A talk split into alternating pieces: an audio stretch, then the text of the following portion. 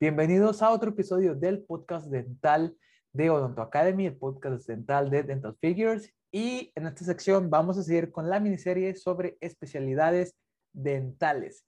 Y en esta ocasión tenemos a Braulio García. Si alguna vez has estado interesado en algo sobre la endodoncia, seguramente te va a ser muy familiar y seguramente ya lo has de haber visto por ahí en Instagram, porque en Instagram está como Endo Tips. ¿Cómo estás, Braulio? ¿Qué tal? ¿Cómo estás? Mucho gusto. Gracias a todos los que nos escuchan. Es un placer, un honor estar acá hoy contigo, charlando y platicando. Oye, te tengo una pregunta. ¿Te gustan los retos? Por supuesto. Ok. Porque en este podcast quiero que nos cuentes a todos nosotros cómo fue que empezaste la carrera de odontología y terminaste en endodoncia. Y te tengo que hacer una confesión bien grande. Si en algún momento yo sentía que yo no servía para la odontología o en algún momento me pasó por la cabeza dejar la odontología, fue cuando estaba haciendo endos. No me gusta para nada, brother. Nada, nada, nada, nada.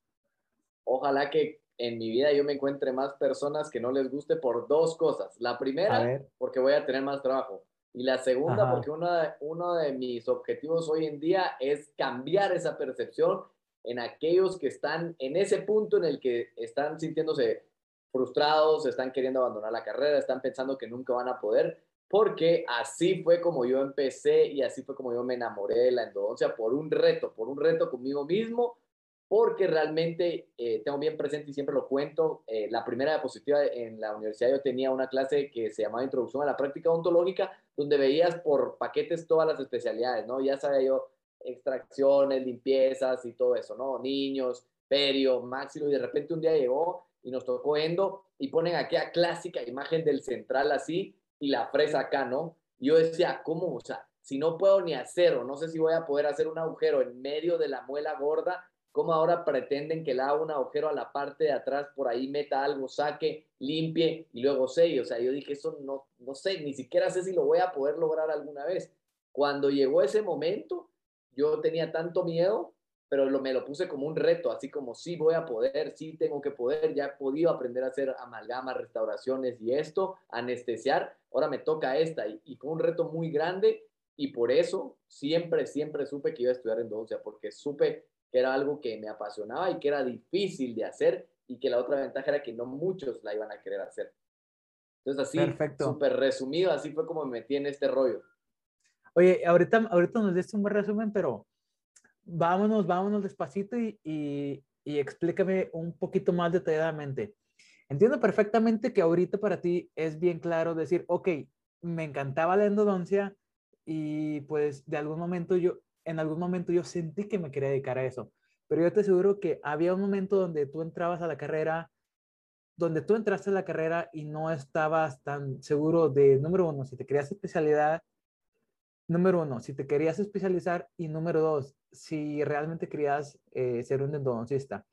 Mi pregunta es, ¿lo tuyo fue así como amor a primera vista o fuiste de esas personas que a lo mejor estuviste como, oh, a lo mejor puede ser como, a lo mejor puede ser prostodoncia, a lo mejor puede ser este uh, ortodoncista, a lo mejor puede ser cirugía maxilofacial, o sea, llévame a ese semestre de la carrera a ese momento, a ese procedimiento, a ese momento en el laboratorio donde así te hizo clic, como dijiste, va a ser y va a ser porque así es como yo quiero que sea. Fue un poco de amor a primera vista, porque realmente desde el inicio yo entré con tanta emoción a eso que me había marcado dos años anteriormente, entonces iba como muy enfocado en querer hacer las cosas bien. Luego en ese mismo año se junta el tema de la prostodoncia con los cortes y los provisionales de verdad. Y a veces hasta mi esposa todavía me lo dice, o sea que en muchas cosas no soy muy bueno haciendo, no soy muy hábil, no tengo mucha paciencia. ¿Tu, esposa es dentista? Mi esposa es dentista y odontopediatra. Y, y ella te dice que no eres bueno en varias cosas de la odontología. No soy bueno en varias cosas, no solo de la odontología, de la vida. O sea, no, no soy como de armar cosas minuciosas, no tengo paciencia, pero cuando estoy conectado con una endodoncia, o sea, puedo ser el tipo más preciso, más paciente, más sereno. Entonces, eso es porque al final esta parte de la odontología me apasiona. Entonces, desde ese primer momento yo supe que iba a ser endo. endo porque me había gustado, me había cautivado y a partir de ahí traté, como hablábamos hace un rato, yo siempre pegarme más a los profesores de endo, ver con los otros compañeros más endos, tratar de tener más pacientes de endo, tratar de leer más de endo, porque en aquel entonces pues no habían redes sociales, no había eh, acceso a cursos ni nada, o sea, todo lo tenías que ver ahí en la U preguntando. Entonces, desde ahí me fui metiendo y, y siempre tuve claro eh, que al menos en Guatemala ya no era seguro ser dentista, tenías que tener una especialidad. Entonces realmente siempre dije voy a ser especialista, voy a ser especialista, voy a ser especialista y de ahí encontré que iba a ser endo y eso fue lo que hice, o sea, ir detrás de eso se convirtió en un sueño, en una meta, en un objetivo de vida y gracias a Dios lo alcancé y, y, lo puedo desarrollar y hacer todos los días. Ok, perfecto. Entonces, parece ser que tú fuiste una de las personas realmente suertudas porque hay personas que llega el día de la graduación y ni siquiera saben si se quieren especializar y mucho menos sabrían a qué especializarse. Eh, llámese por, por falta de experiencia, porque pues en realidad a lo mejor no les termina de encantar la odontología, pero tú tenías mucha ventaja sobre las otras personas porque pues tú ya te estabas acercando a los mentores, eh, tratabas de hacer esos procedimientos. ¿Cómo fue tu brinco? O sea, ¿te empezaste a preparar desde antes de graduarte? ¿O cómo fue que conectaste desde que dijiste, ok, quiero ser un endodoncista, todo tu trabajo hasta llegar al punto B, que fue tu primer día en la residencia?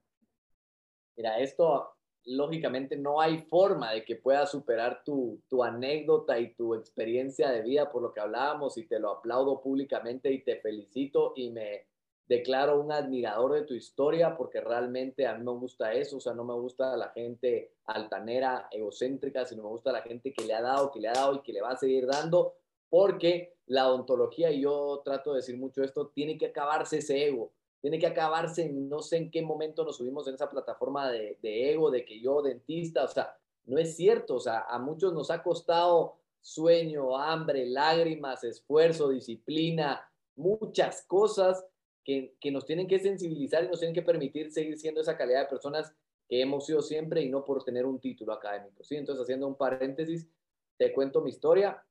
Realmente yo estaba en el último año de la carrera, tenía súper claro, súper claro que quería estudiar endodoncia y tenía otra cosa muy clara, que no quería estudiar en Guatemala. Quería irme a cualquier lugar, pero que no fuera Guatemala. ¿sí? Entonces yo en el último año... ¿Por qué era eso? porque en Guatemala realmente era una carrera muy nueva, iba como por la tercera generación, el único posgrado en endodoncia que había acá en Guatemala. Entonces, ¿Y en qué año fue eso? Eso estamos hablando en el 2009. Yo estaba en el último año de la carrera en el 2009. Entonces yo empecé el año bien, siempre fui de los que no era los nerds, pero tampoco era de los que batallaba, o sea, iba bien, era muy aplicado. Y a mí me habían dicho, eh, por un tema familiar de mi papá, siempre eh, en la familia las carreras universitarias se alargaban mucho. Y mi papá por muchos años, muchos años me chipió en la cabeza que por qué la gente tardaba tanto si la carrera de un, solo ibas a estudiar, o sea, gracias a Dios mi papá me dio la oportunidad de no trabajar y aparte hay otras personas que trabajando y estudiando lo puedan lograr, ¿por qué alguien que solo te dedica a estudiar no puede cumplir los objetivos de los semestres? ¿no? Entonces, yo decía, son cinco años, diez semestres, tengo que terminar, tengo que terminar y tengo que ver qué hago para que ese día termine, ¿no? Entonces, yo entré en el último año enfocadísimo en terminar, en cerrar y a mediados del semestre empieza la, la eh, con estos mentores a preguntarle a mis profesores, mire, ¿qué me recomienda? Yo quisiera. Y entonces en eso me dice un profesor que hay una universidad de endodoncia que él considera el mejor posgrado de Latinoamérica y que está en México. Entonces empiezo a investigar, empiezo a averiguar y consigo que me den un permiso en la universidad y acepten mi papelería en México para irme a hacer la prueba. Entonces, estábamos, no había terminado el semestre, me voy a hacer la prueba y dije, bueno, si ya estoy en México, uno siempre tiene que tener un plan B. Al menos yo siempre ¿Qué, ¿qué, ¿Qué universidad fue esa? Disculpa, la, la que te recomendaron. Me recomendaron la Universidad de Tlaxcala, que como mexicano te vas a reír y hoy vi un meme. Tlaxcala. La mejor universidad de endodoncia estaba en el 2009 en Tlaxcala. hay una, hay un comediante Franco Escamilla o algo así que siempre destinan a Tlaxcala. siempre les tiran que rey de Tlaxcala. Por, eso te digo, o sea, yo sé que como mexicano todo el mundo escucha Tlaxcala y dice, o sea, ya, eso existe, hay carros, o sea, no, o sea, es súper pintoresco, ¿no? Cuando yo llegué fue así como, o sea, un pueblito, pero a mí me gustó y todo, llegué, hice la entrevista, hice el examen y todo, y ¿cómo se llama? Al final eh, te ibas, ¿no? Y te mandaban por correo la respuesta, era solo un día, pero entonces yo aproveché ese viaje y alguien más de esta investigación que yo estaba haciendo me dijo, mira, y también está otra universidad en, eh, San Luis Potosí. Entonces dije, bueno, si ya voy a ir, voy a ir a visitar las dos universidades, ¿no? Entonces voy, hago el examen, me monto en un autobús 10 horas para llegar al otro lugar, voy, hablo con el coordinador y le digo, mire, realmente su propedéutico empieza en un mes. Yo no he terminado la universidad y no, o sea, quiero saber si existe alguna posibilidad de que yo pueda venir a la universidad. Y me dice él, mira, realmente primero tendrías que hablar en Guatemala. Por nosotros no habría ninguna, ninguna ningún inconveniente. Lo único es que tendría que ser tu participación muy destacada para que nosotros pudiéramos tomar la decisión de elegirte sabiendo que no, no sos dentista y sabiendo que no tenés un título todavía. Y yo, bueno, ok, me regreso a Guatemala y digo, bueno, en esta universidad no sé si me van a aceptar en la primera, ¿no? Entonces, ¿qué hago? Entonces empiezo a moverme, hablo con las autoridades de la universidad, expongo el caso y para no hacer la historia tan larga y no aburrirlos, me conceden el permiso de adelantarme todos los exámenes dos meses, entrego mis pacientes y me dan la carta de que finalizo la universidad un mes y medio antes de que se terminara mi, programa. Eso me da la chance entonces de irme a hacer el propedéutico y justo el día que me iba a hacer el propedéutico me cae el correo de la otra universidad donde no me hace de Tlaxcala donde no me oh, aceptaba. ¿y, no, ¿Y no te aceptó Tlaxcala? No, no me aceptó Mira Tlaxcala.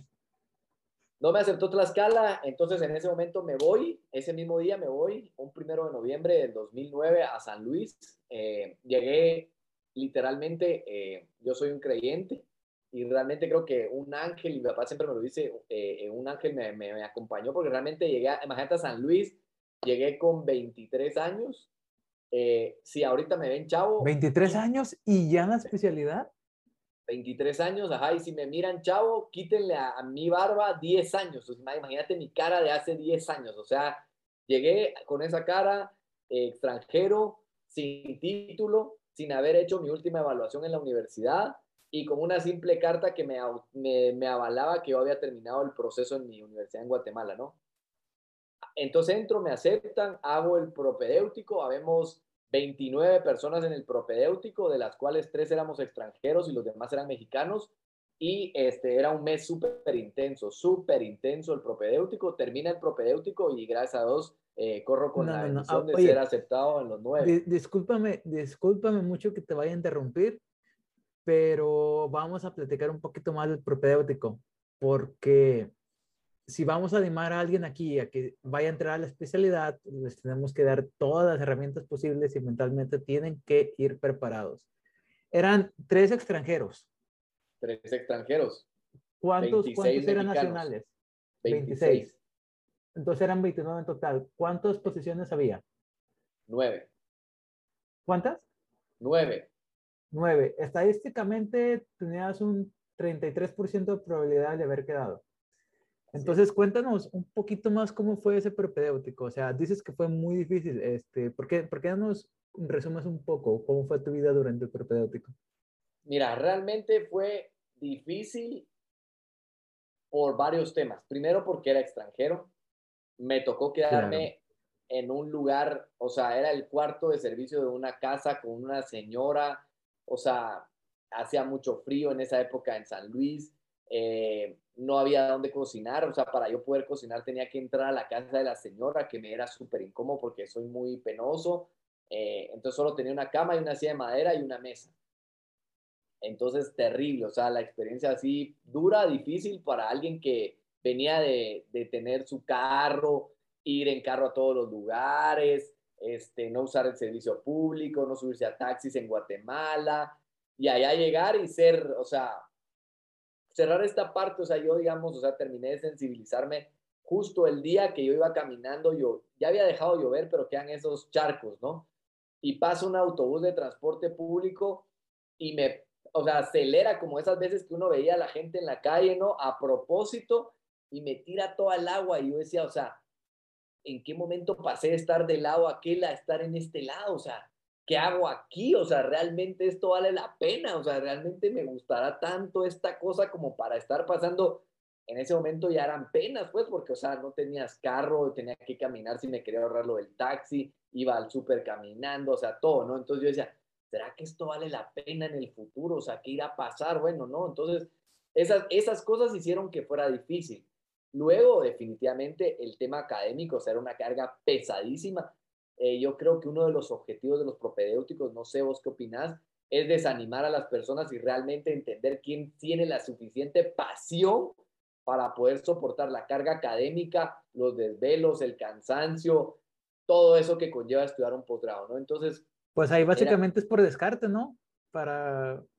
Ellos han de querer de que ojalá que se salgan más para que el trabajo esté más fácil. Claro, y, y, al final desertaron dos como en la segunda semana porque era muy intenso, entonces, pero al final los demás seguíamos ahí, entonces, eh, por esa parte también fue dura y lógicamente, o sea, todo lo que yo aprendí en dos semestres de endodoncia, ahí lo he de haber visto como en una semana, ¿no? O sea, había que pasar entonces, todo tu, tu propedéutico estaba bien enfocado únicamente en la endodoncia, porque he escuchado, ya, ya he entrevistado a otros profesionales y en algunos es como bien general el propedéutico. En algunos sí es como más orientado a la especialidad propiamente dicha. ¿Cómo fue en tu caso con la endodoncia? Este programa era 100% endodóntico. O sea, aquí eras, pero así enfocado en endo. O sea, todas las clases que llevábamos y todas las presentaciones que había que hacer eran enfocadas en endo. Entonces te digo, fue, fue como complicado porque yo no estaba acostumbrado a leer artículos, o sea, en mi, en mi universidad jamás me habían dicho cómo se descargaba un artículo, cómo se leía, cuáles eran las partes. O sea, yo había pasado todo el pregrado sin haber agarrado un solo artículo, ni yo ni ningún profesor. Lo que a mí me enseñaron fue de los libros.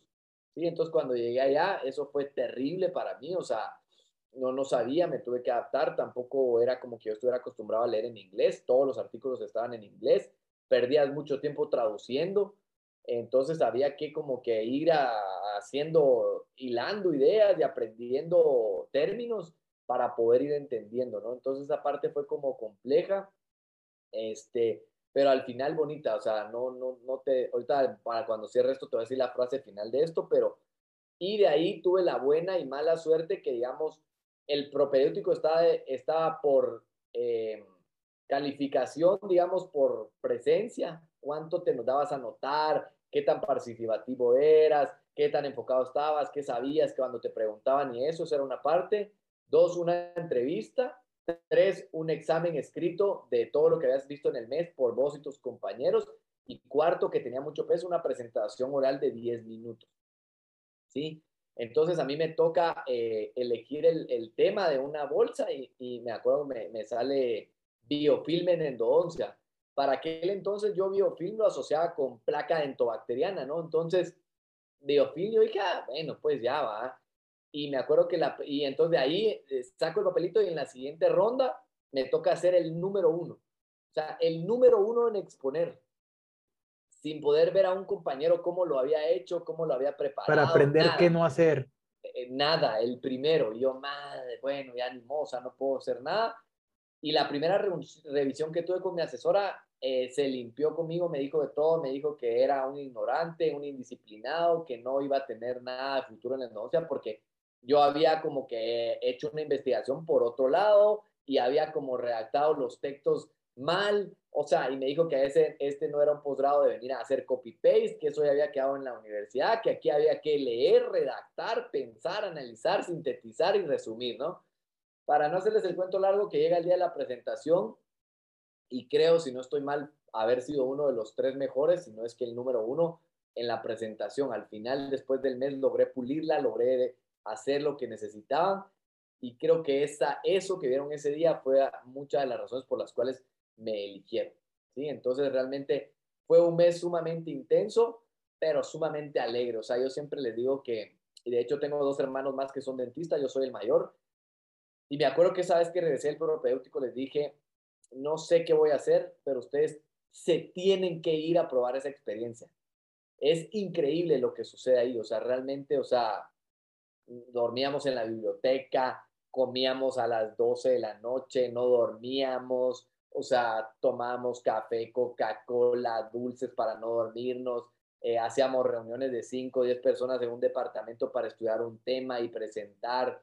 O sea, era una convivencia increíble. Ese mes yo, o sea, es como, el programa este de Big Brother, ¿no? O sea, porque como nadie, o sea, entras a una cápsula donde todos están en lo mismo y todos se mueven para el mismo lugar y van, entonces era increíble, o sea, los fines de semana, si había tiempo, todos íbamos a comer, luego a echar la fiesta y luego el domingo había que levantarse para avanzar y así, o sea, era increíble, no habían redes sociales, o sea, tenía un, un celular de amigo de esos frijolitos del Oxxo, no había Facebook, no había, ni siquiera había mensajes de texto porque todavía los cobraban, entonces realmente la convivencia era 100% eh, persona, ¿no? Entonces, todas esas anécdotas son increíbles, o sea, y te digo, si alguien nos está escuchando, alguien está pensando en hacer el posgrado, yo le diría, es una experiencia de vida, me cambió y me dio las mejores lecciones, no en la endodoncia, sino de vida. El haber aprendido a lavar ropa, haber cocinado, ir al súper, administrar mis gastos, tener que levantarme yo, ser responsable, disciplinado, ver mi ropa. todo eso es algo que no tiene precio el hecho de entrar a un posgrado y yo siempre les digo a todos los que puedo, tienen que hacer un posgrado. Realmente, no solo por el hecho del título, por saber más, porque pues hoy hay diferentes alternativas, pero la experiencia que te da un posgrado de vida, creo que no tiene precio. Muy bien. Ahorita nos están mencionando todas las ventajas de, de hacer un posgrado y, y qué bueno que estás tratando de inculcar esa semillita en especial a los dentistas que se acaban de graduar o a los chavos que están a la mitad de la carrera y están de repente perdidos. Ahora, me gustaría que nos compartieras a grandes rasgos cómo es la vida de un residente de, de, de endodoncia. Este, de repente, platícanos experiencias buenas que hayas vivido, experiencias malas también que, que hayas vivido y cosas que se te hayan quedado así como, si no me hubiera pasado eso, este, nunca, hubiera, no, nunca hubiera cambiado la manera en la que cambié. Bueno, hay muchas, la verdad que, que, este, esta entrevista sí que está sacando muchos recuerdos. A veces uno se, se, enfrasca en el día a día, en el trabajo y te vas quedando, pero te das cuenta que esos siempre están ahí, están guardados, así como la película esta de Intensamente, están guardados en una zona especial, en un departamento y qué bien se siente poder hacer al cerebro ir y sacar, y, y porque también dicen que recordar es volver a vivir, ¿no? Entonces, Increíble, increíbles experiencias, no, no te podría decir cuántas, pero sí muchas, muchas lecciones de vida, porque la vida del, del residente endodoncia es 100% enfocada en el estudio. O sea, a mí me van a disculpar si por alguna razón ustedes, eh, alguien escucha esto de fuera de la ontología, pero yo tengo mis compañeros que en Guatemala se quedaron haciendo especialidades, subespecialidades, especialidad de la especialidad de la no sé qué, y veía sus horarios y eran eh, de 8 a 10 los martes y de 8 a 10 pm los jueves. Yo así como, ajá, va. O los sábados, 3 horas en la mañana. Yo les decía, pero ese es... Oye, eso se llaman diplomados, ¿no? Eh, no, eh, fuera, de, fuera de la cápsula de dentistas, ingenieros, arquitectos, business, economía, esos posgrados no son diplomados, son maestrías, ni siquiera especialidades, les dicen maestrías. Entonces yo, yo tengo amigos que tienen hasta tres maestrías. ¿Está? Pero entonces yo decía, yo les decía, ¿saben? O sea, mi horario era 24 horas, 7 días a la semana. O sea, yo pasaba en la universidad de 7 de la mañana a 2 de la tarde, recibiendo teoría. De 2 a 4 tenías que almorzar, tenías que hacer tareas, tenías que avanzar en la práctica y de 4 a 8 tenías pacientes ¿sí? Y a veces tenías clases de 8 a 9 de la noche. Yo en Guatemala la última clase que tenía siempre fue de 12 del mediodía a 2 de la tarde. Y salía de la universidad, la última, y salía de la universidad a las 5 de la tarde como máximo. El, el primer día que yo salí de la universidad a las 8 y media y estaba oscuro, eso fue un golpe impactante en mi vida porque yo decía, o sea, ¿cómo voy a estar saliendo de la universidad a esta hora? O sea... Y en especial que cuando ibas estaba oscuro también. Exactamente, entonces te digo, o sea, y de ahí, o sea, cuando teníamos que entregar laboratorios, prácticas, lo que sea, a veces podíamos durar, o sea, yo me acuerdo, o sea, había, había un experimento que tuvimos que hacer durante el posgrado que teníamos que ir cada 45 minutos, vivíamos a, no, era cada hora y media que teníamos que ir a ver cómo iba, y vivíamos a 5 minutos. O sea, ¿estás de acuerdo que llegamos como a las 2, luego como a las 3 y media, luego como a las 5, luego regresaste a bañar y regresaste a estudiar? O sea, teníamos llave del posgrado, o sea, podíamos estar ahí hasta la hora que fuera y entrar a la hora que fuera porque era necesario. Entonces, realmente si era un posgrado, la vida era dedicada a eso, o sea, no había otra cosa, o sea, no había chance de hacer nada. A medida que te vas adaptando, pues ya vas teniendo que tiempo que de repente que salía un partido de fútbol, que una carne asada, que salir los fines de semana. Y era súper alegre porque al final, te digo, ya los nueve estábamos ahí siempre todo el tiempo, prácticamente este, no tenías más amigos porque en lo que vas conociendo, las otras especialidades también están metidos en sus rollos, entonces es como complicado, ¿no? Pero realmente muy intenso, muy, muy cargado de conocimientos, de, de aprendizaje, o sea, estabas contento de ver el crecimiento que los esfuerzos iban dando. Y definitivamente la parte difícil era que al final siempre bromeábamos de que, que teníamos la vida de estudiambres, ¿verdad? Porque realmente, o sea, muchas veces tocó almorzar galletas, muchas veces tocó cenar doritos, o sea, no, comida fría, o se te acababa el gas en la noche, o no pagaba la luz y se te la habían cortado y cuando llegaba ya no había o sea, estabas todo el día metido en la universidad y no podías hacer estos trámites, no había todo el desarrollo online de que, ay, sí pago la luz o el agua, nada, aquí todo era de voy, hago y así, ¿no? Entonces, todas esas cosas son como experiencias que te van dando y te van puliendo y te van formando lejos de como endodoncista, como persona. Y, creo yo que hoy en día no sería, pero ni la mitad de lo que es Braulio García en el mundo real con la disciplina, con la formalidad, eh, con el compromiso, si no hubiera sido por esa experiencia de haber vivido lejos de casa. O sea, realmente eh, algo que siempre le digo es valoré el saludo de mi mamá. Todavía se me hace un nudo en la garganta aquí eh, eh, de que yo llegaba todas las veces a la casa y tal vez ya lo asumías de que tu mamá te, te, te preguntaba cómo te fue, qué tal y te, te, ayudaba o comía con vos y, y de un día para otro estabas a miles de kilómetros solo y decías, o sea, cuánto extraño aquello que para mí era irrelevante, muy probablemente, si, si, estás en tu día a día era como, ah, sí, mamá, bien. O sea, yo decía, cómo extraño que estuviera mi mamá acá y me preguntara, tal vez para contarle algo bueno o algo malo, o simplemente para decir, aquí estoy, ¿no? Entonces, esas cosas yo creo que marcan a cualquier ser humano que realmente es ser humano. Entonces, ese, esas anécdotas, te digo, o sea, increíble, o sea, valoré muchísimo más a, mi mamá, el esfuerzo de mi papá, porque aprendí cuánto costaban las cosas, no era solo de pedir, o sea, había que trabajar, había que ahorrar, había que dejar de comprarse algo, de comer algo, si yo quería probar un nuevo sistema de limas rotatorios o si en el futuro quería comprarme un motor o algo. Entonces empezar a ajustar porque yo no podía estar llamando a mi papá y decirle, mira, ahora quiero un motor, ahora me pidieron esto, ¿no? Entonces, realmente esas cosas, Leo, de verdad, eh, creo que te vas a sentir identificado, pero son cosas que uno se va envolviendo y siente que son normales y hasta que uno no las tiene se da cuenta el valor que tiene eso, ¿no? ¿Tu papá es dentista? No. ¿Y tú eres el mayor? Yo soy el mayor de tres hermanos, sí. Ok, ok. Entonces tú fuiste abriendo camino en, en el área y de alguna manera fuiste ah, haciendo que tu papá se fuera más familiarizado con lo que era tener hijos en odontología, ¿verdad? Claro, mis papás y mi, o sea, mis papás literalmente creo que se saben el 80% de los procedimientos dentales cómo se hacen, porque es cierto, te dicen, no, es que no hay que hablar de dientes en la casa, no hay que hablar de dientes con la familia. O sea, pero nosotros vivíamos tres hermanos que hablábamos lo mismo y luego nos casamos con dos personas que, que son dentistas, o sea, somos cinco dentistas en la familia, o sea, mis pobres papás, o sea, por más de que lo, te, o sea, no lo propongamos, después de dos horas termina saliendo algo de dientes, pues, entonces pero se acostumbraron. Claro, claro. Oye, este, me llamó mucho la atención algo que acabas de decir. El hecho de que tú y yo sabemos, estábamos hablando que era en el 2010.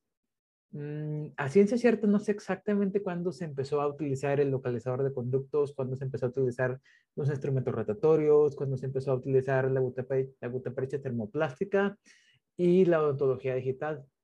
Este, en tu caso, ¿cómo fue la especialidad? O sea, económicamente, ¿tenías tú que conseguir estos aditamentos? Número uno, ¿los tenías que conseguir? ¿O era de que la universidad los compraba y estaban a la disposición del residente para laboratorio y para clínicas? ¿O era de que, ¿sabes qué? Está esto que acaba de salir al mercado, te recomendamos que lo compres, pero no es requisito. ¿Cómo era en ese aspecto? Mira, yo, yo, yo, de verdad, como te digo, cuando uno se acuerda, tiene anécdota. Realmente yo llegué a un posgrado, eh, no era el mejor de Latinoamérica, como te lo mencioné, pero sí era... Eh, no, no era Tlaxcala. No era Tlaxcala, pero sí llegué a uno al, al segundo mejor posgrado de todo México. Entonces, realmente es un posgrado súper armado, el, el, el plan académico bien, pero en relación a qué te daban, no te daban nada, nada.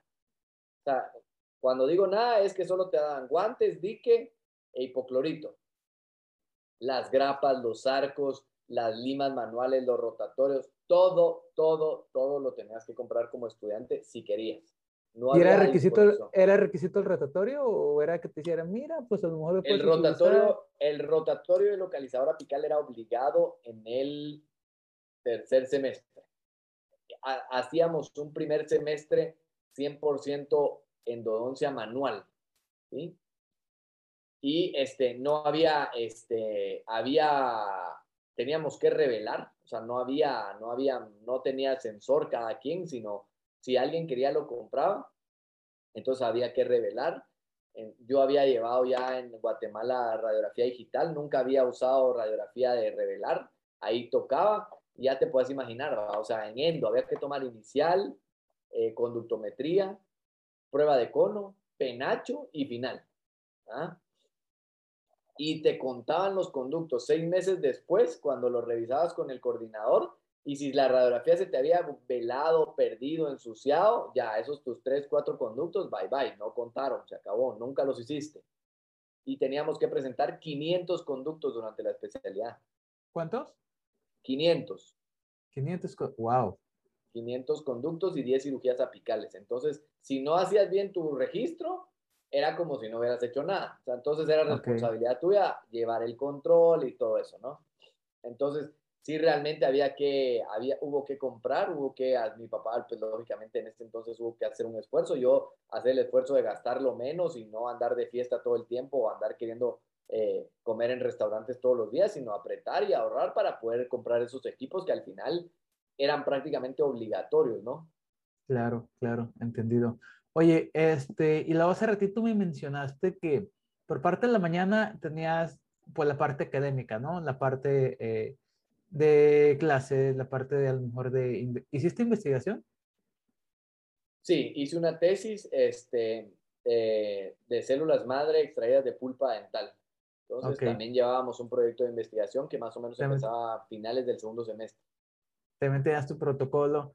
Y usualmente ¿Cómo era el proceso de, tener los pacientes allí en la universidad? O sea, los pacientes venían del pregrado de pacientes que tenían endos difíciles y que habían sido remitidos por estudiantes de Odondo o cómo era? Sí, en la universidad que yo estaba no hacían molares en pregrado ni retratamientos. Entonces todos los molares y todos los este, retratamientos llegaban al posgrado y también la gente de por ahí, de repente había algún referidor que los mandaba directamente al posgrado algún dentistas externos. Ajá, entonces realmente por eso sí no batallamos, o sea, siempre pacientes, siempre tenías pacientes. Siempre ya no tenías que ir a buscar, no les tenías que pagar ni nada, no hacías el seguimiento, o sea, ellos ponían su cita, la secretaria te agendaba y listo, o sea, eso sí no. Entonces tú llegabas a la clínica y tú ya sabías que tenía pacientes y, y por tu parte no había un, digamos que una búsqueda previa o confirmación, teléfono, nada. Nada, nada, nada, nada. Excelente. ¿Ese sí usualmente en Latinoamérica? No, no, bueno, al menos en especialidades en México que tú sepas. En la, en la especialidad sí, en la especialidad sí es así.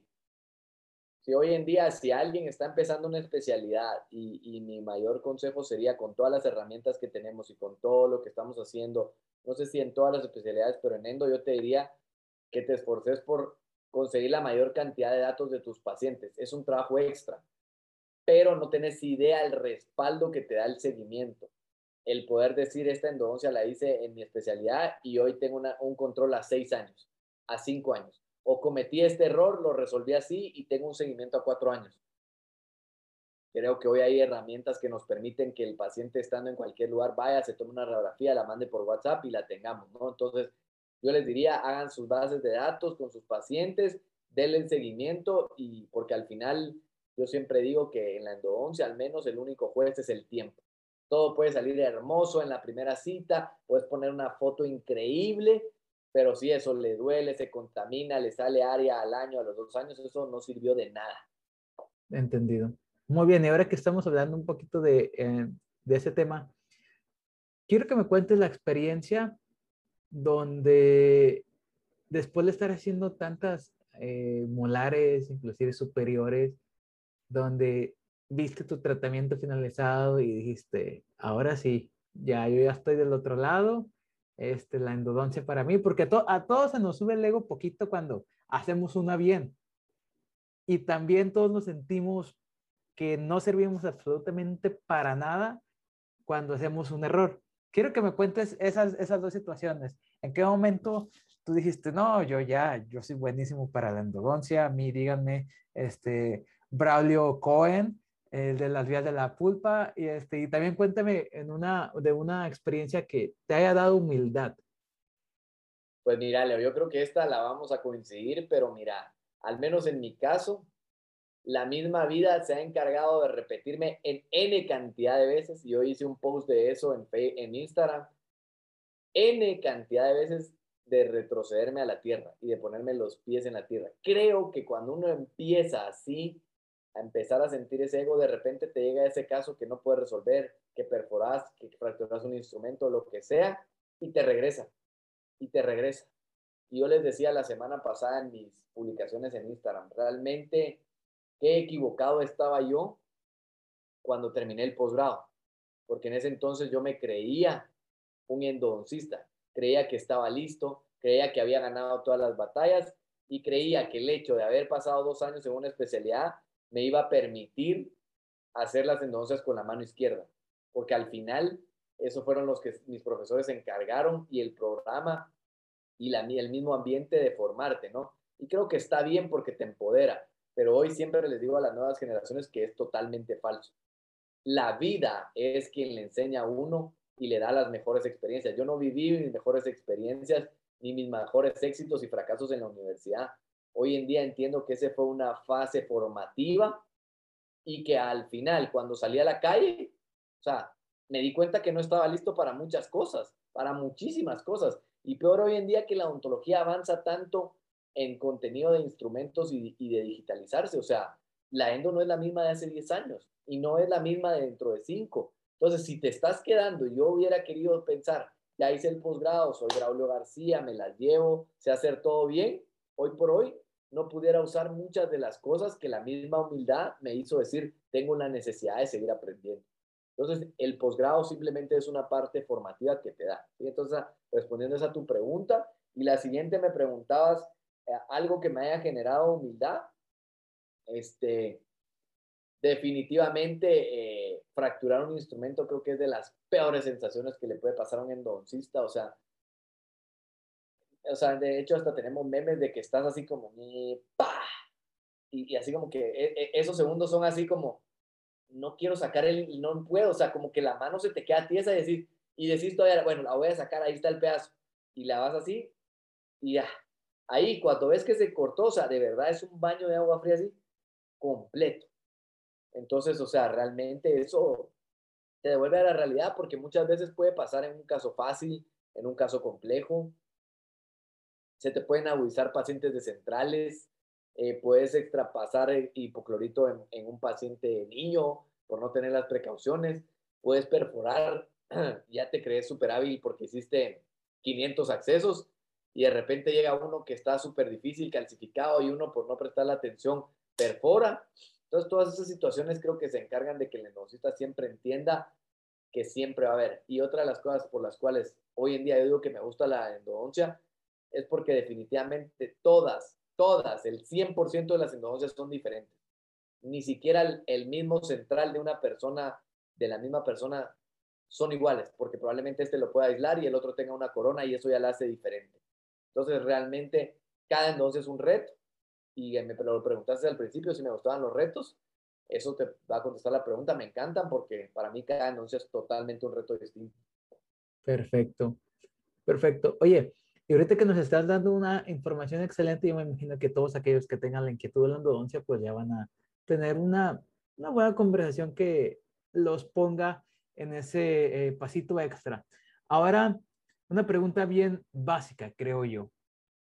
¿Cuál es el perfil o qué tipo de estudiante, qué tipo de recién graduado tú sí le dices 100% métete a la endodoncia porque cumples el, el checklist, cumples el ABCD, este, todo palomeado? ¿Cuál es esa persona que tú sí le dirías, brother, tú vas para la endodoncia? Mira, yo le diría que lejos de ver alguna otra cosa, yo diría, eh, miraría sus actitudes, que para la endodoncia lo que se necesita definitivamente, como para muchas otras especialidades y en sí en la ontología, es pasión. Pasión y te pondría disciplina, porque hoy en día sabemos que la disciplina supera el talento.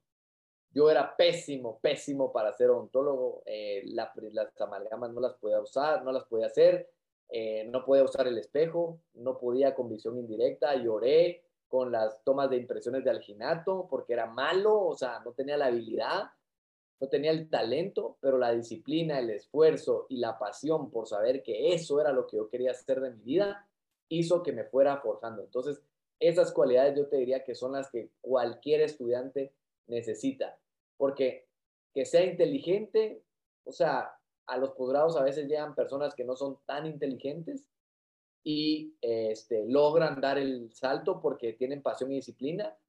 Gente que no tiene talento para la endodoncia, le fue muy mal en el pregrado, perforó, hizo una, no, no pudo aislar, pero la, la, experiencia día a día en la clínica te va dando esa seguridad y el entrenamiento. O sea, bien hemos escuchado que la práctica hace al maestro y definitivamente eso pasa yo creo que en cualquier otra especialidad de la ontología. Yo ahorita podré ser malo, pero si me apasionara y me pusiera disciplinado a hacer cortes de corona, seguramente eh, podría. O sea, no, no es algo así la endodoncia. Yo no soy un genio, no se necesita ser un genio para hacer un posgrado o una especialidad. Simplemente se necesita tener la garra y las ganas para poder hacerla. Y también otra cosa que les digo siempre es que el posgrado no hace al estudiante, el estudiante hace al posgrado. Entonces he conocido gente que sale de los mejores posgrados y no es brillante, y he conocido gente que no sale de un posgrado tan brillante y, y, y brillan en, hoy en día. Entonces, este, eso les diría. Perfecto. Y por otra parte, este, ¿cuál sí sería el perfil o la persona o la actitud que tú sí de plano no le recomendarías que, que se fuera a la endodoncia? Que no se fuera a la endodoncia, yo también les diría esta me la pusiste difícil, pero yo diría que alguien que no es disciplinado, o sea, alguien que de verdad este, no le gusta la disciplina y hacer las cosas bien, así como que como deben hacerse con los protocolos, eh, seguramente no le va a ir muy bien, o sea, porque sí se necesita tener disciplina para poder hacer lo que se tiene que hacer. Si no, pues eh, lo que hablábamos, ahí hay miles de cursos de, de carías donde lo que único que se necesita es medio aprender a cortar dientes y, y, pegar cosas. Ok, perfecto. Muy bien, entonces ya que ahora sí nos explicaste absolutamente pues todo sobre la endodoncia, ¿qué te parece si nos cuentas cuál es un día normal en la vida de un, de un endodoncista? Para que aquellas personas que todavía estén interesadas digan, ok, pero ¿cómo, cómo va a ser mi vida? O sea, ¿qué tan frecuente es, entrar a la academia? ¿Qué tan frecuente es este, trabajar y usualmente como trabajan, o sea, van a consultorios o, o no sé cómo le hagas tú. ¿Tienes una, un consultorio únicamente especializado en endodoncia o eres de aquellas personas que vas de consultorio en consultorio en consultorio? ¿Y qué tan común es eso? Ok, es sumamente común que el endodoncista vaya a las clínicas con su cajita, ¿no? Entonces vives con tu maleta. Ahorita te voy a contar esa experiencia. Entonces, ¿cómo es el día a día de un endodoncista? Y si hay trabajo para el endodoncista, déjenme decirles que yo hubiera querido escuchar esto que les voy a decir, porque yo realmente escogí endodoncia por el reto que les conté y porque me apasionó después. nunca pensé en esta parte, pero realmente la mayor cantidad de consultas dentales, al menos en Latinoamérica, es por dolor. Y adivinen quiénes son los expertos en dolor, los endodoncistas. Entonces, realmente yo creo que trabajo siempre hay porque generalmente los pacientes en Latinoamérica tienen la mala costumbre de ir hasta que les duele, ¿sí? Y a veces los dentistas generales no quieren lidiar con el dolor. Entonces, realmente el paciente necesita ayuda y uno está ahí para ayudarles y es muy grato también este, poderle sacar una sonrisa a aquel paciente que llegó con mucho dolor y que le anestesiamos y le, le aliviamos, el que no pudo dormir o el que se desinflamó. O sea, los pacientes lo agradecen mucho. Entonces, ese contacto con la gente ayuda mucho porque lejos de quererse bien, muchas, verse bien los pacientes, muchas veces lo que quieren es sentirse bien. Entonces, somos, los, somos la especialidad que ayuda en ese punto y, creo que eso ayuda un montón. Entonces, esa, esa es como la parte. Siempre hay pacientes que les duele, siempre hay pacientes de, que necesitan una endodoncia. Entonces, es bonito, es estresante, por supuesto. O sea, no es fácil estar trabajando en un campo de 2x2 milímetros o de 4x4, eh, estar tratando de ver ahí. Yo siempre le digo, al, le decía más bien, perdón, al mundo de la endodoncia, el mundo ciego de la endodoncia, porque créanme que con su espejo y la lámpara no ven nada eso se convierte en una endodoncia de tacto y de inercia, porque no ve uno nada. O sea, peor, como decía Leo, una segunda molar superior. O sea, ahí es al, hacia ahí y al probar, ¿no? Claro, eso cambia con todo el tema de la magnificación y todo, eh, ya sea lupa, microscopio, luces, eso, ahí sí se, se borró mi imagen del mundo ciego de la endodoncia porque ahora sí veo, ¿no? Entonces, eh, que ahora respondiendo a la otra, es muy común la, la cajita, Conozco a muy, muy pocos endodoncistas a nivel Latinoamérica que nunca usaron la cajita. Muy pocos, de verdad, créanme. Algunos la pasan muy mal al principio porque es difícil levantar una clínica de endodoncia. Algunos tienen la suerte de tener algún familiar que ya tiene un banco de pacientes esperándolo. Porque olvídense, uno, y tal vez esto no se va a escuchar muy bien y les va a gustar, pero uno sale del posgrado y créanme que para el mundo real no es nada uno ni es nadie. Se granó con honores, terminó antes, hizo mil conductos eso a la gente y a los dentistas les vale. O sea, no es como que, ay, sí, como este le voy a dar miles de pacientes. No, entonces realmente hay que picar piedra. Creo que una de las formas de picar piedra es yendo con la maletita de clínica en clínica. Eh, yo cuando empecé, así empecé, realmente cuando llevaba como unos tres meses, dije yo, bueno, qué chilero, qué alegre, esto me gusta, de andar para acá, para allá, conocer gente, conocer clínicas, cambiar de ambiente. Y yo decía, pero ¿será que Braulio García puede hacer esto a los 50 años? Esa fue una pregunta clave que me hice y dije, no. ¿Cuántos años tenías? Muy joven, ¿no? 25, 26. 25, cuando yo recién tenía 25. Y entonces yo me puse la meta de hacerlo por cinco años. Cinco años yo iba a ir y así te digo, o sea, a veces comía entre el carro, no comía, me tenía que mover de un lugar a otro, hacía una endodoncia aquí, luego movete una hora y media acá, luego a otra y así, ¿no? Eh, gracias a Dios hubo trabajo, agradezco a todos los referidores que confiaron en mí porque yo no era nadie, o sea, no tenía casos que mostrar, no tenía redes sociales, no tenía forma de decirles que iba a funcionar, no sabía si mis protocolos funcionaban, no tenía nada, por lo que te digo que es importante ahora el seguimiento.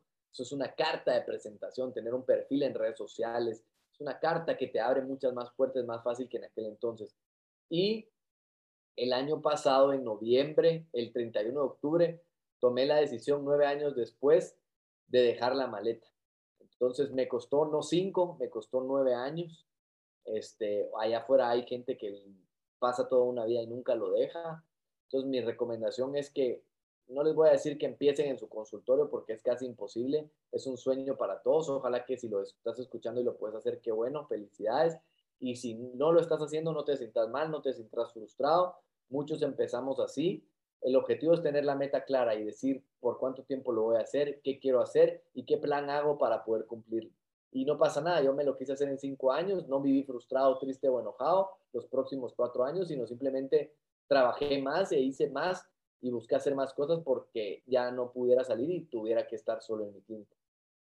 Claro, perfectísimo. Entonces suena un poquito, ahorita que me pongo a reflexionar, cada especialidad tiene como que sus, sus a distinciones y en especial yo creo que el, aspecto en el de cómo es un día normal en la vida del especialista es donde difieren ah, más definitivamente, porque no me imagino muchas especialidades haciendo exactamente lo mismo de odontología ¿cómo le llamarías tú? Ontología de maletita. En, Guatemala se le dice, y creo que también en México, de, eh, el de la cajita feliz. Como de, de la cajita feliz. Porque, o sea, literalmente estás con tu caja, pues, o sea. Ajá. E, e, e, es como bien, es raro, es frustrante al principio porque uno cree que estudió en la mejor universidad, que le esforzó, que hizo, que sabe, que compró equipo y todo, pero imagínate, yo me llevaba en mi carro eh, en, en, dólares más o menos, o sea, de cuenta, traía el motor, el localizador, la computadora, el radiovisógrafo, algunas veces el ultrasonido, mis limas rotatorias, mis equipos, los materiales. ¿Qué te gusta? Más o menos, vamos a ver, 3 mil, 6 mil dólares cargaba yo en mi carro. A todos lados. Sí, imagínate, yo iba después de una paciente a almorzar y me tenía que bajar con mi mochila y mi caja al restaurante porque yo no iba a dejar en el carro 6 mil dólares y que me lo abrieran. Entonces, todas esas cosas, o sea, yo tampoco me imagino a los prostoncistas haciendo esto, porque para empezar, ni usan tanto equipo. Segundo, desde la universidad, el ego del prostoncista es los que quieran, vengan a mí. No me van a referir más referidores, sino yo voy a vivir de la clínica que voy a formar. cambio, el endodoncista lo forman de que vas a vivir de tus referidores. Entonces, o sea, como vos decís, ahí difieren, pues, o sea, o sea, es bien diferente cada especialidad y lastimosamente a nosotros así nos toca y, gracias a Dios ya no estoy ahí, pero pues sí fueron años complejos. Pero pues sí son, definitivamente sí es algo que alguien que esté interesado en endodoncia, estadísticamente es muy probable de, de que le vaya a tocar, ¿verdad? Así es. Muy bien, y te quiero hacer esta pregunta a ti porque noto que eres una persona que se está, o más bien que ha estado actualizándose inclusive después de haber sido un especialista, después de haberte graduado, y eso es muy importante, eh, pues aplaudírtelo porque hay la creencia de que me gradúo, tengo mi papel, listo, ya no tengo que aprender. Tú y yo sabemos que la odontología que se enseña en las escuelas es precaria. Yo no te lo puedo eh, explicar de otra manera más que con la palabra precaria. Explícame, por favor, por favor, tú que eres endodoncista, la importancia de la magnificación en la odontología. Hey, de hecho, saliendo de acá con vos tengo un live de eso porque es una de las cosas que más me gusta y, te lo acabo de decir hace unos minutos, o sea, no hay forma, no hay forma de verdad de que yo pueda conceder que no se use magnificación en endo si te estoy diciendo que yo le decía el mundo ciego de la endodoncia. No utilicé magnificación desde el principio, lógicamente no te puedo decir que soy mejor endodoncista o que tengo menos fracasos y que ya no me equivoco y que soy un superhéroe con el microscopio. Mentira, o sea, eh, con el microscopio me equivoco, me falta por aprender, me falta por desarrollarme, pero definitivamente es una herramienta que te permite ver mejor y que te permite tener mayor luz que en la ontología. Para los que les gusta la fotografía, todo depende de la luz. Entonces, tener una buena luz enfocada, centralizada a 30 centímetros de donde estamos viendo y además estarlo viendo más grande es algo increíble. Sí, o sea, de verdad, créanme que yo iba a lugares donde habían lámparas que esto da más luz. O sea, de verdad, o sea, no tengo ni idea, o sea, y cuando me decís precaria, no sé, me imagino que a veces trabajabas hasta sin luz de unidad en, la facultad, o sea, porque no es como que así arreglen ahorita, o sea, se arruinaba y había que seguir, ¿no? Entonces, está documentado, hay evidencia científica que respalda que aumenta el porcentaje de éxito, aumenta la capacidad de localizar conductos, aumenta la precisión al momento de hacer cirugía, aumenta eh, el éxito de sellar una perforación, de encontrar otro conducto, de remover un instrumento. Sí, o sea, hay procedimientos que de verdad yo digo, o sea, si no tuviera el microscopio no lo hubiera hecho, no lo no hubiera encontrado esto. Entonces, realmente no sé si para todas las especialidades, pero créeme que para endo es súper vital, o sea, es increíblemente necesario. Y de verdad, todos los que la probamos, creo que nos enamoramos. Y, y, yo, yo, yo amaba la endodoncia como la hacía y como la están haciendo ustedes que están del otro lado, pero de verdad créanme que no sé qué sentimiento van a sentir el día que puedan hacer una endo con magnificación, algo increíble, increíble. Perfecto. Y ya nada más para finalizar, para poner en contexto, yo siempre he creído que la odontología, y eso lo he escuchado de muchos mentores, siempre he creído que la odontología ahorita está viviendo una evolución que jamás se había visto eh, que avanzara tanto en tan poco tiempo. Entonces, ¿por qué no nos das un ejemplo de cómo se hacían las endodoncias hace 15 años antes de que hubieran los rotatorios, ontología digital, antes de que tuvieras el CBCT, antes de que tuvieras tu ah, microscopio y cómo se, cómo se hace ahorita con todas esas herramientas y qué tan predecible, fácil y hasta inclusive disfrutable puede ser ahora con todas esas herramientas. Ok, lógicamente hace unos 15 años ya se utilizaban rotatorios, este, entró esa época en principios de los 2000 donde se introdujeron los rotatorios como limas de alta flexibilidad, ¿sí? Limas que te permitían este, poder hacer instrumentación flexible. Hoy en día yo siempre les digo, para los que no tuvieron la oportunidad, créanme que esas primeras limas, hoy yo sería capaz de sacarle un ojo a alguien y eso no se doblaría.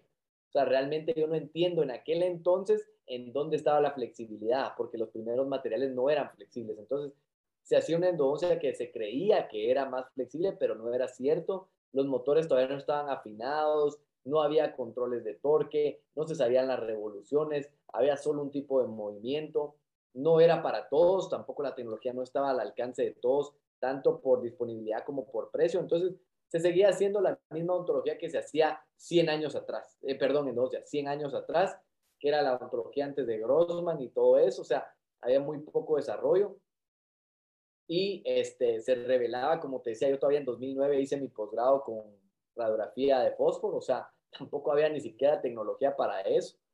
Y hoy en día, pues es otra cosa, ¿no? O sea, es un mundo totalmente diferente. O sea, hoy tenemos al alcance radiografía digital, tenemos este, mejores técnicas de aislamiento, tenemos ultrasonidos para hacer desgastes selectivos, tenemos la magnificación que hablamos, tenemos el combin, ¿sí? Y son herramientas que te permiten este, disfrutar más, planear más. O sea, hoy en día llegamos más planeado, ya no improvisamos tanto, ya sabemos a qué nos vamos a enfrentar, cómo lo vamos a abordar, eh, conocemos más la verdad porque la vemos. Y me gusta mucho la frase del doctor Víctor Guerrero que dice que si lo podemos ver, lo podemos tratar. Creo que muchas veces cuando estuvimos en nuestra ontología anterior, o sea, días de pregrado, hubieron cosas que no vimos, o sea, caries que no vimos, sellados que no hicimos, o sea, porque no veíamos. Entonces, con estas herramientas nos permite tener eso. Y al final, o sea, créanme que ahí sí que, como dicen mis amigos, somos unos locos, pero o sea, es impresionante ver la, la muela con los agujeros aquí en este tamaño, o sea, y poderlo mostrar y poderlo compartir en redes sociales o enseñarle a un paciente así va a quedar o así es el tratamiento. Entonces yo creo que ha evolucionado de forma increíble la ontología y no sé si estemos, como decir, viviendo el pico del iceberg o si todavía haya mucho más allá. Excelente, excelente. Pues vamos a ver, en unos cinco años hacemos otro, otro podcast. Súper, y le, y le, y le titulamos eh, en cambios endodónticos en los últimos cinco años. ¿Qué te parece? Órale, y, yo te cuento cómo hemos evolucionado en los, en los, últimos cinco años, porque seguro que lo vamos a hacer, ¿eh? Porque sí. Claro que sí. No, no te mencioné, pero por ejemplo, todo el tema de guías, ya se está trayendo lo de los implantes a la endodoncia, o sea, algo ¿A que poco? totalmente. ¿Ya, ya, ¿Ya las van a imprimir y todo? Ya no, ya eso no las vamos, ya las imprimimos, o sea, ya podemos. Para endodoncia accesos guiados tanto a conductos o a hacer, por ejemplo, cirugías apicales, o sea, ya imagínate, eso sí ya es algo muy pro, imagínate poder hacer una, una endodoncia así, ¿y dónde dejas el navidente? ¿Ya has escuchado el navidente? No. El navidente es el sueño hecho realidad de muchos dentistas. Te permite poder ver en tiempo real cómo caminan tus instrumentos dentro de los dientes o dentro del hueso. Entonces yo ya puedo hacer un acceso donde estoy viendo en una computadora, ya no opero en el diente, estoy así hacia ante la computadora con robot y máquinas, estoy haciendo el acceso y en el CBCT me está diciendo rojo, voy torcido, verde, vas en línea, movete así para acá y ya. O sea, eso es, o sea, imagínate, o sea, eso es un sueño hecho realidad. Oye, eso suena como al Da Vinci. Sí, sí, sí, estás familiarizado con el, con el, hay una máquina que se llama el Da Vinci y se encarga de, de, poner los implantes. es un brazo biónico mecánico. bueno, eso, digamos, todavía no lo hace solo el, pero ya, ya el endodoncista ya controla en, en instrumentos eh, ya no, y ya no opera viendo al paciente, sino ya estás operando en una pantalla. Wow. No, definitivamente, definitivamente tenemos que hacer ese podcast en, en, en, cinco años o en cuanto utilices ese, ese uh, aditamento, ese equipo. Muy bien, brother. Entonces yo creo que tenemos que hacer ese episodio del podcast eh, ya cuando utilices ese, ese equipo que, nos acabas de mencionar y ya para, para ver cómo nos va. Y pues por mi parte sería todo. Te agradezco muchísimo el tiempo que nos has dedicado aquí en este podcast. Y este, pues en nombre de todos, eh, muchas gracias por lo que nos acabas de decir ahorita. La verdad, la información que nos acabas de, de, dar, muy, muy, muy buena.